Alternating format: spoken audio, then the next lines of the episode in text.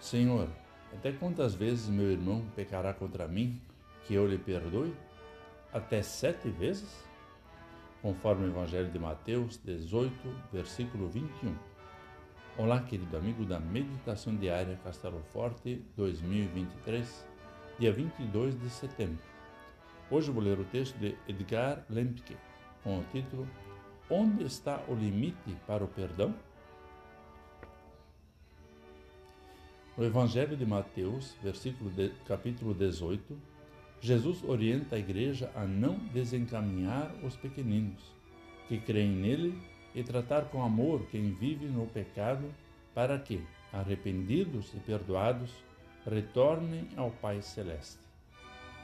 Pedro, nesse contexto, quer um limite e pergunta: Senhor, até quantas vezes meu irmão pecará contra mim que eu lhe perdoe?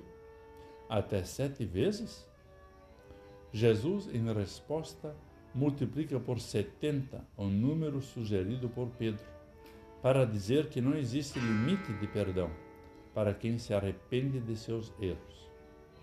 A lição é reforçada com a história de um rei que resolveu acertar as contas com seus empregados.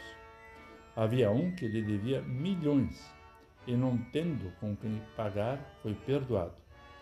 Mas este não fez o mesmo com quem lhe devia uma quantia irrisória. Não há limites para o perdão, porque foi isso que Deus fez em seu Filho Jesus. O salmista diz: Quem há que possa discernir as suas próprias faltas? E todas elas foram perdoadas pelo sangue de Cristo. Jesus nos ensinou a também perdoar, e perdoa-nos as nossas dívidas, assim como nós também perdoamos aos nossos devedores. Mas atenção!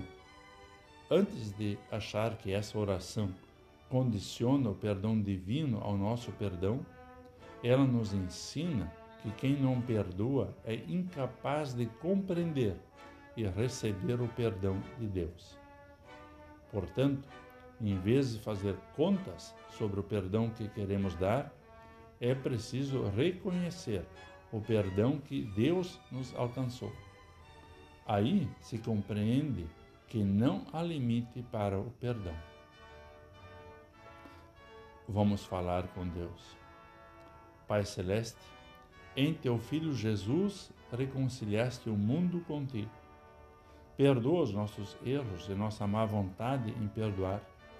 Dá-nos teu Espírito para termos atitudes de amor e estender o perdão aos que erram contra nós.